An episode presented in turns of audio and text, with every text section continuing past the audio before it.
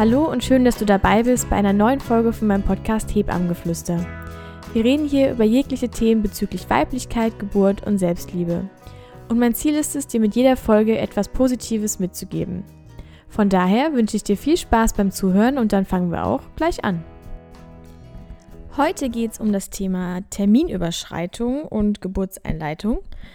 Ähm, ich werde mein Bestes geben, alles gut und verständlich zu erklären, aber eben auch, sage ich mal, in relativ einfachen Worten und jetzt nicht groß ähm, ja, auf das Wissenschaftliche oder das Medizinische dahinter einzugehen, sondern ich will versuchen, das zu erklären, was wirklich für dich, angenommen, du bist jetzt schwanger oder du interessierst dich einfach nur dafür, ähm, was da wichtig ist, einfach zu wissen, so die Basics sozusagen.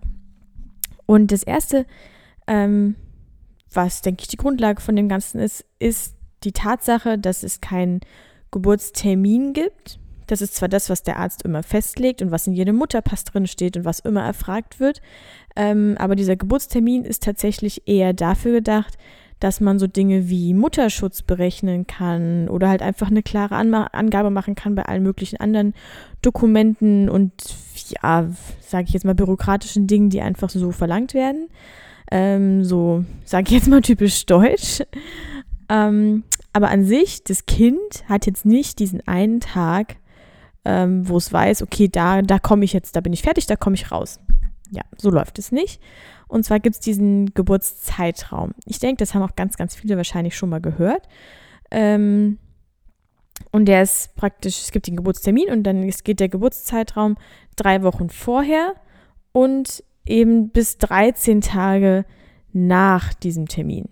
Das heißt, wenn es heute um Terminüberschreitung geht, geht es eben darum, dass man ET, ähm, also den, Geburts-, den Entbindungstermin hat und dann eben diese 13 Tage. Man überschreitet praktisch den Entbindungstermin um diese 13 Tage, aber man ist trotzdem noch im Geburtszeitraum. Das bedeutet nicht, dass das Kind dann zu spät ist.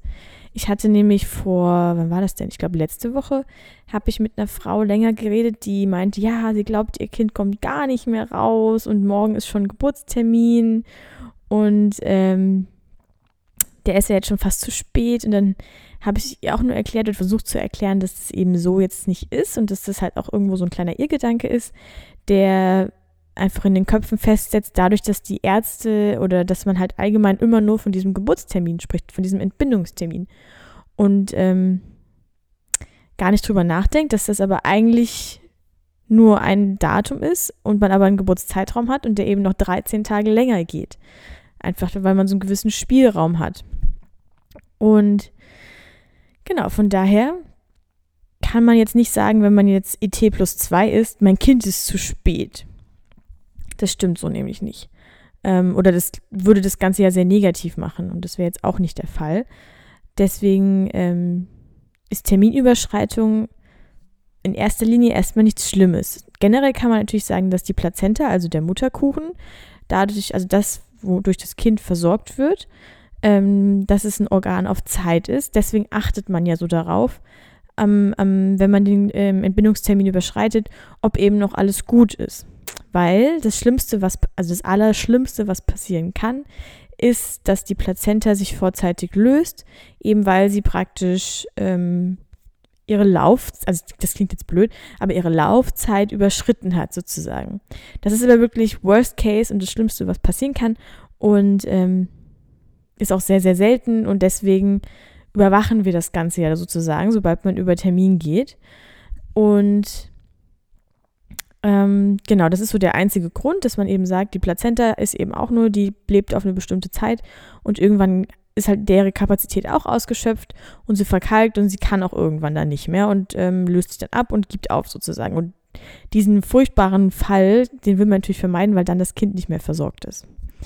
Ähm, ja, aber generell eben diese 13 Tage sieht man auch als sehr unbedenklich und es gibt auch, also es gibt ganz viele Studien, die auch belegt haben oder ich sag mal eher widersprochen haben, dass man, dass es eben nichts bringt, wenn man jetzt ganz äh, direkt am ET oder kurz danach eben direkt einleitet, dass man dadurch eben keinen Vorteil gewinnt, ähm, eben weil die Plazenta schon darauf ausgelegt ist, dass sie eine gewisse Zeit hält und eben auch diese 13 Tage hält. Das äh, ist von der Natur so gemacht und weil eigentlich beginnt die Geburt ja von alleine und eben nicht durch irgendwelche Medikamente, sage ich mal. Genau, also wie gesagt, das möchte man vermeiden. Deswegen guckt man wegen dem ET. Aber wie gesagt, man muss immer bedenken, man hat diese 13 Tage nach Entbindungstermin und die gehören noch zum Geburtszeitraum und in diesem Zeitraum ist auch alles noch in Ordnung.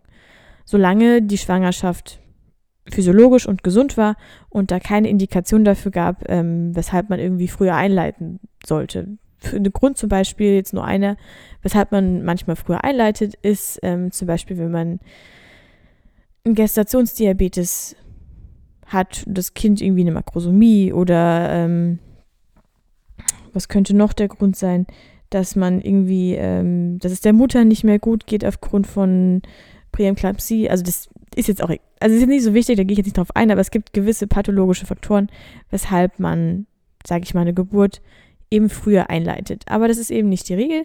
Und angenommen, es ist alles gesund und physiologisch und ähm, alles tippitoppi, sage ich mal, dann hat man eben noch diese 13 Tage, die zum Geburtszeitraum dazugehören und bei denen man sich noch keine Gedanken machen muss. Wenn es jetzt aber ähm, dazu kommt, dass man so in Richtung, sage ich mal, ET plus 9, ET plus 10 geht, ist es schon so, dass man dann ähm, je nach Krankenhaus, je nach Klinikstandard, je nach Leitlinie, ähm, dass man dann sagt, ab ET plus 10, wir fangen an einzuleiten, einfach damit wir diesen kleinen Spielraum von diesen paar Tagen bis zur bis zu ET plus 13 noch haben und wirklich in einem Zeitraum sind, wo alles noch gut ist. Und deswegen kommen bei uns zum Beispiel in Frankfurt kommen die, äh, kommen die Frauen ET plus 10 dann zur Einleitung. Und da gibt es natürlich ganz viele verschiedene Methoden. Man muss nicht direkt medikamentös ähm, einleiten. Man kann zum Beispiel auch Alternativeinleitungen nutzen. Ich fange jetzt mal damit an, weil das so der einfachste Schritt, sage ich mal, ist. Da gibt es auch wahnsinnig viele ähm, Varianten. Ich werde jetzt nur so ein paar Mal aufzählen. Ähm, was wir so besonders im Kreissaal machen, wir geben zum Beispiel Uterusöl mit. Ähm, das ist ein, also das ist einfach ein Öl, was gewisse Inhaltsstoffe hat, was auch so ein bisschen wehenfördernd ist. Und damit wird der Bauch dann praktisch eingerieben. Und indem man den Bauch massiert, ähm, beziehungsweise den, den, den Fundus, also den, oberen Rand der Gebärmutter sozusagen, da wo die Wehen entstehen. Ähm, wenn man diesen Teil sehr schön und ausführlich massiert und kreisende Bewegungen zusammen mit dem Öl, kann das wehenstimulierend sein. Einfach weil man den Muskel halt reizt und so einen gewissen, ja, einfach einen Reiz setzt. So, das ist eine Variante. Das ist ähm, meistens kombiniert man mehrere Varianten zusammen, einfach weil es alternativ ist und natürlich jede nur so ein bisschen was bewirkt, sage ich mal. Dann das zweite ist, ähm, was wir ganz häufig geben, ist der Eisenkrauttee. Der schmeckt nicht besonders gut, aber Eisenkraut soll eben auch ähm, wehenfördernd sein. Dann, ähm, was es noch für eine Möglichkeit gibt, ist generell Bewegung, dass man ja unterwegs ist und aufrecht und viel läuft, ähm, aber natürlich das Ganze auch mit ausreichend Abwechslung, also mit ausreichend Abwechslung im Sinne von äh, Entspannung auch gestaltet. Einfach weil der Körper zum Hormonproduzieren ähm, Entspannung braucht. Und wie du vielleicht schon aus vorangegangenen Podcasts weißt, weißt, ähm, ein ganz, ganz wichtiges Hormon für die Geburt ist Oxytocin. Das ist das, was ähm, die Wehen macht. Das ist unser, unser Liebeshormon. Und dann gibt es zum Beispiel noch die Prostaglandine, die sind ganz, ganz wichtig, weil die an der Zervix, also an dem Teil des Muttermunds, der in die Scheide ragt, ähm, ähm, das Prostaglandine machen genau den Teil weich und dadurch, dass es weich wird, lässt er sich eben, ähm, geht er geht der zurück, weil der hat, ja, der hat so zwei, drei Zentimeter und ähm, der muss sich erst nach oben ziehen und dadurch, dass er durch die Prostaglandine weich wird, geht es halt eben viel, viel besser. Und diese zwei Hormone gibt es. Und ähm, Oxytocin zum Beispiel wird halt nur gebildet, wenn man tatsächlich entspannt ist. Es ist unser Liebeshormon. Und wann, wird, wann sind wir, sage ich jetzt mal, liebevoll gestimmt? Eben wenn wir ruhig und entspannt sind, wenn wir vielleicht gerade kuscheln oder wenn wir Menschen um uns haben, der uns ganz viel Nähe und Ruhe gibt oder wenn wir ja schöne Erinnerungen, schöne Gedanken haben, ähm, wenn wir vielleicht mit unseren Kindern zusammen sind, wenn man schon welche hat. All das sind Situationen, in denen unser Körper Oxytocin produziert. und das geht natürlich nicht unter Stress. Deswegen ist es wichtig, ein gutes Maß zu finden zwischen ausreichend Bewegung und dem Körper einfach zu zeigen, okay, hier passiert was und wir wollen die Schwerkraft nutzen und dann das Köpfchen drückt nach unten und ähm, einfach dem Körper so eine gewisse Fitness zu geben und im gleichen Maße aber dem Körper auch ganz, ganz viel Ruhe zu geben und ihm die Chance zu geben, diese ähm, Hormone produzieren zu können. Genau, das ist noch ganz, ganz wichtig, was so Einleitung angeht. Dann ähm, tatsächlich relativ simpel, zum Beispiel scharfes Essen, werden wir auch immer, geben wir auch mal mit an die Hand, einfach weil scharfes Essen, jeder, der schon mal zu scharf gegessen hat, weiß, das schlägt gerne mal auf die Verdauung. Und ähm, die Nervenbahnen im Darm sind halt auch die gleichen, die das Ganze, ähm, die den Uterus sozusagen ansprechen. Deswegen äh, ist es gut, so leicht scharf zu essen, damit einfach die Verdauung angeregt wird. Und mit der Verdauung dann hofft man, dass die Geburt auch so ein bisschen in Schwung kommt. Im gleichen Zuge, die gesteigerte Stufe davon ist sozusagen, dass man eben einen Einlauf macht. Das ähm, kann gut oder schlecht sein. Es gibt auch Fälle, wo das Ganze dann zu extrem, sage ich mal, ist und ähm, vielleicht in Kombination mit dem allbekannten Wehen-Cocktail, ähm, wo noch, da sind noch ganz viele andere Sachen drin, da gibt es auch verschiedene Rezepte. Ähm, das ist jetzt auch nicht so wichtig, weil das soll jetzt nicht jeder zu Hause irgendwie nachmachen, weil das ist was, was eigentlich nur die Hebamme macht ähm, und das niemand zu Hause einfach selber machen sollte. Eben weil die Konsequenz daraus auch durchaus sein kann, dass man zum Beispiel einen Wehensturm entwickelt oder dass alles einfach jetzt zu sehr, zu schnell angeregt wird. Deswegen, das hat so zwei Seiten, das ist so ein bisschen mit Vorsicht zu genießen, aber ein normaler Einlauf, sag ich mal, ist auch eher normal. Das wird auch öfter gemacht. Ähm, aber es ist jetzt auch nicht unbedingt der erste Schritt. So, was man noch machen kann, das haben wahrscheinlich auch schon ganz viele gehört und die schmunzeln jetzt wahrscheinlich, ist tatsächlich Geschlechtsverkehr. Ähm, Im Sperma sind Prostaglandine enthalten, das, was ich gesagt habe, was den Muttermund, der in die Scheide reicht, was den, den weich macht und dem hilft zu öffnen. Aber es ist eben genauso auch so, dass es tatsächlich eine sehr, sehr hohe Menge an Sperma erfordern würde, bis man eben diese Prostaglandinmenge erreicht hat. Aber ich meine, Wer nicht wagt, der nicht gewinnt. Schadet ja auf jeden Fall nicht, außer natürlich die Frau findet es ganz furchtbar.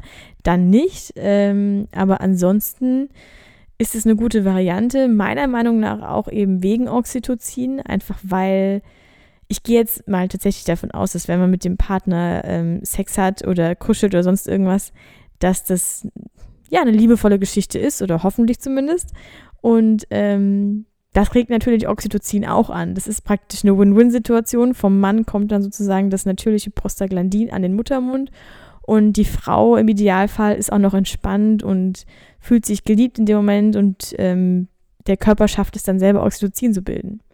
Also ich finde es ähm, eine Win-Win-Situation und wenn man vielleicht keinen Sex haben möchte, dann kann man ja auch einfach so kuscheln und ähm, vielleicht massieren, streicheln, all sowas, alles, was eben ja den, die, dies, diese natürliche Hormonproduktion eben anregt. Ähm, genau. Das geben wir auch ganz gerne an die Hand und ähm, ist auch einfach immer schön zu beobachten. Ich hatte mal eine Frau im Kreißsaal, die hatte zwischendrin, die hat schon schon Wehen gehabt und war schon unter Geburt und die Wehenschwäche, also es kam dann irgendwann so vor, als würde sie so eine Wehenschwäche entwickeln, sage ich mal. Und dann haben wir dem Paar gesagt, komm, ich gebe Ihnen mal ähm, eine halbe, dreiviertel Stunde. Wir kommen nicht in den Kreislauf, außer Sie rufen uns und ähm, Sie können kuscheln und küssen und machen, was Sie wollen. Hauptsache, es wird ganz, ganz viel Liebe und ganz, ganz viel Oxytocin gebildet. Und es war so schön, weil man nach einer Viertelstunde, 20 Minuten auf dem CTG schon gesehen hat, wie die Kontraktionen wieder ansteigen. Und es war, es war einfach richtig schön. Von daher, das ist zur Geburtseinleitung auch eine sehr, sehr gute Sache. Ähm, ja, das waren, also war jetzt einfach mal so ein paar Ideen. Es gibt noch ganz, ganz viele andere Sachen, die man äh, noch machen könnte. Das sind so die Sachen, die wir immer den Frauen ähm, an die Hand geben. So die ersten, sage ich mal. Und was ich jetzt, ich werde jetzt noch so auf die zwei wichtigsten ähm, ja, oder drei wichtigsten, sage ich mal, klinischen Vorgehensweisen äh, erzählen. Und das erste, was wir machen oder was wir oft machen, wenn es um Thema Einleitung geht, ist Prostaglandin. Eben das Hormon, was für den Muttermund wichtig ist, für die Cervix wichtig ist. Das geben wir als Gel, das füllen wir vaginal ein und das ist wie so eine, also ja, so wie so eine Vaginal, wie so eine, so eine kleine Spritze, sage ich mal. Und da wird dieses Gel direkt vor den Muttermund gelegt. Das tut nicht weh, das ist auch nicht unbedingt unangenehm, das ist vielleicht einfach kurz kalt, weil dieses Gel halt einfach nicht aufgewärmt ist. Ähm, aber das ist so eine Variante. Und mir ist es wichtig, um über diesen ganzen Prozess aufzuklären. Angenommen, bei dir ist es jetzt so, du bist ET plus 10 und dein Frauenarzt sagt, hm, okay, sie, sie müssten jetzt ähm, ins Krankenhaus gehen wegen Geburtseinleitung. Und dann denken, denken die meisten, also viele denken, okay, gut, ich gehe jetzt ins Krankenhaus zur Geburtseinleitung und dann geht die Geburt auch irgendwann los und dann kommt das Kind. Problem ist, ähm, dass das so leider oft nicht funktioniert. Wir würden es jeder Frau wünschen, dass das so funktioniert, aber es ist leider nicht immer so. Und ähm, man kann sich das so vorstellen, dass man ins Krankenhaus kommt. Man kriegt erstmal ein CTG wahrscheinlich geschrieben, so wie immer.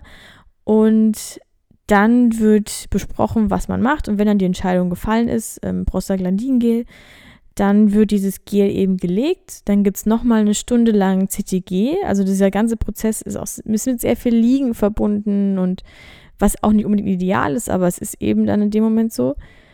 Und dann beginnt meistens das Hoffen. Und das, insgesamt dieser Einleitungsprozess kann sehr, sehr anstrengend sein, eben weil das viele, viele Wiederholungen brauchen kann. Es muss nicht sein. Es kann auch sein, dass man das Gel einmal oder zweimal legt und dann ähm, merkt der Körper so, alles klar, ich will auch und ich mache mit und das Kind kommt jetzt raus und alles ist tutti.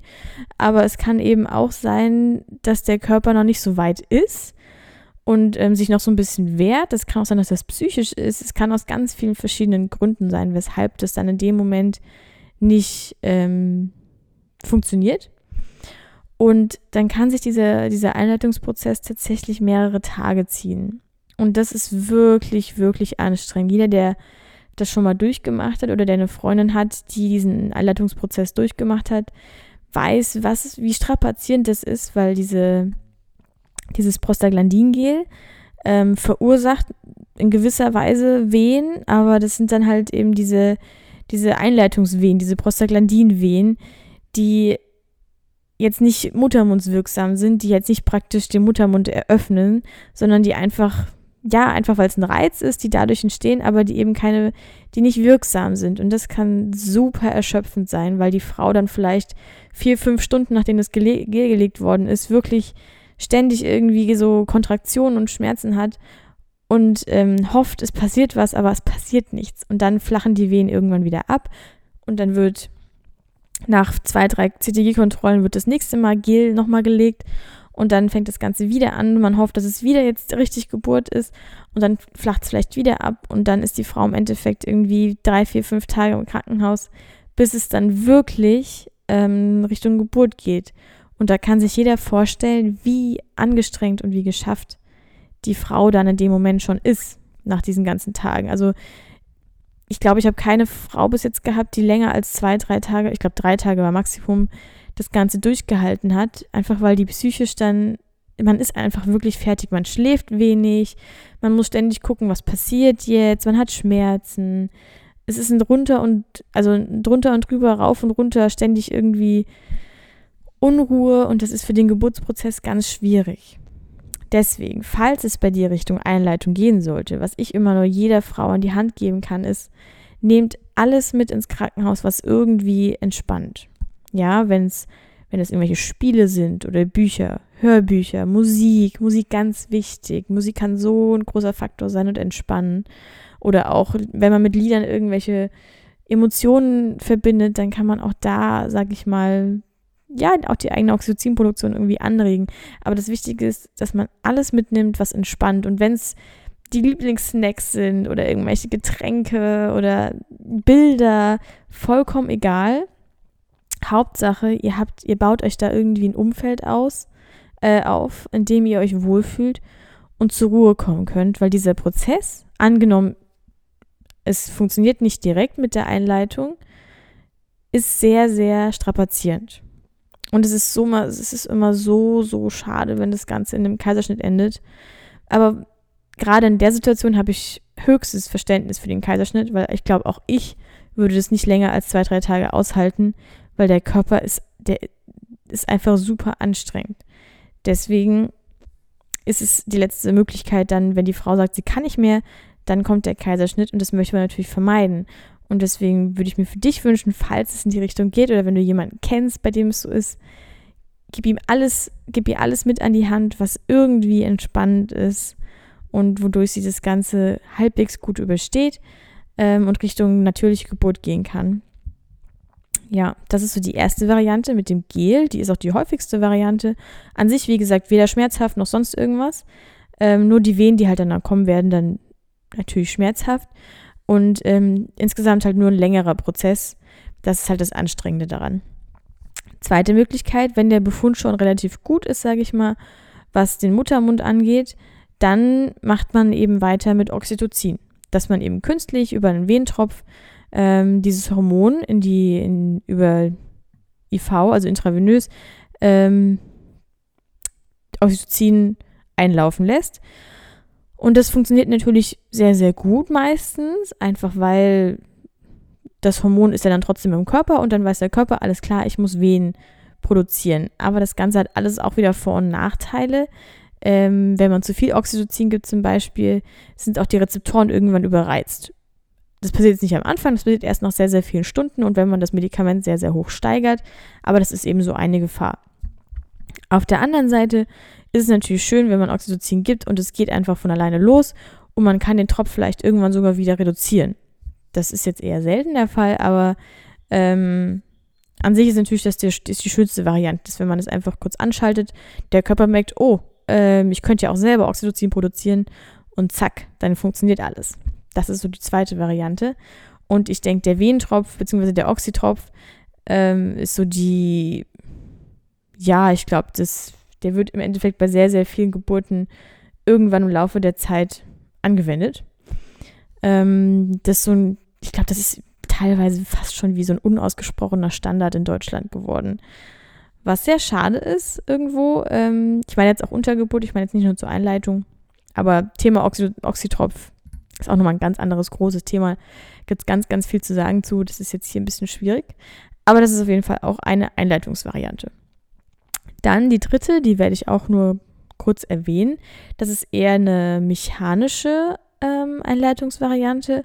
Und zwar nennt sich das Dilapan. Dilapan-Stäbchen sozusagen. Und ähm, die werden sozusagen in den Muttermund eingelegt. Man kann sich das vorstellen, so dass die Ärztin äh, untersucht und ähm, Muttermundbefund hat und sagt zum Beispiel, okay, ich kann schon einen Finger einlegen in den Muttermund, was schon mal jetzt an sich nicht so schlecht ist. Man hat halt irgendwie nur keine Wehen und äh, man möchte das Ganze anregen und deswegen stimuliert man den Muttermund sozusagen mechanisch, indem man diese Stäbchen nimmt und in den Muttermund einlegt. Und dann kann man gucken, wie viele passen jetzt da rein. Passen zwei Stäbchen oder drei Stäbchen rein. Und die halten dann da. Und ähm, nach einer gewissen Zeit werden die dann wieder rausgenommen. Und dann hofft man natürlich, dass der Muttermund sich geweitet hat, sozusagen. Und dass diese Weitung, dieses, ähm, also Dilatation nennt man das, dass dadurch dann die Wehen angeregt werden und der Körper dann selber anfängt, Wehen zu produzieren, weil er merkt, okay, der Muttermund öffnet sich schon, dann muss ich jetzt aber auch mal ein bisschen mitarbeiten, ne? Das ist auch so eine Variante. Im schlechtesten Fall können diese Stäbchen aber auch einfach wieder rausfallen, was auch manchmal ein bisschen blöd ist, aber ähm, ist eben eine mechanische Variante ohne Hormone und irgendwas, was natürlich auch schön ist, ne? Ähm, man muss sich immer selber auch überlegen, was möchte ich, was möchte ich nicht, möchte ich Hormone, möchte ich keine. Genau. Da muss man mit den Ärzten auch viel reden, was jetzt für einen eben gut passt. Ja, das ist so, sind so die Varianten der Einleitung. Also die, ich habe jetzt wirklich nur die wichtigsten. Es gibt noch ein paar mehr. Man kann zum Beispiel, wenn man jetzt vielleicht schon Wehen hat und ähm, ja, also ich gehe jetzt nicht weiter drauf ein. Da gibt es noch einige mehr ähm, Dinge, die man tun kann. Aber es sind jetzt so die, die wichtigsten und das wie gesagt, das Wichtigste, was man sich behalten muss, ist, dass dieser Einleitungsprozess einfach auch länger dauern kann und dass man sich dem bewusst sein soll und ähm, schauen kann, wie kann man sich das Ganze eben schön machen. Ja, ich hoffe, die Folge hat dir gefallen und ich freue mich aufs nächste Mal. Und falls du mir ein Feedback oder irgendwas dalassen möchtest, schau bei mir auf Instagram vorbei, heißt auch Hebammengeflüster und schreib mir oder schreib unter das Bild, wo ich ähm, die Folge angekündigt habe. Und dann kannst du gerne noch dein Feedback dazu dalassen. Ich freue mich immer über jede Meinung oder von jedem zu hören. Genau, ich wünsche dir noch einen schönen Tag, schönen Abend oder einen schönen Mittag. Ciao!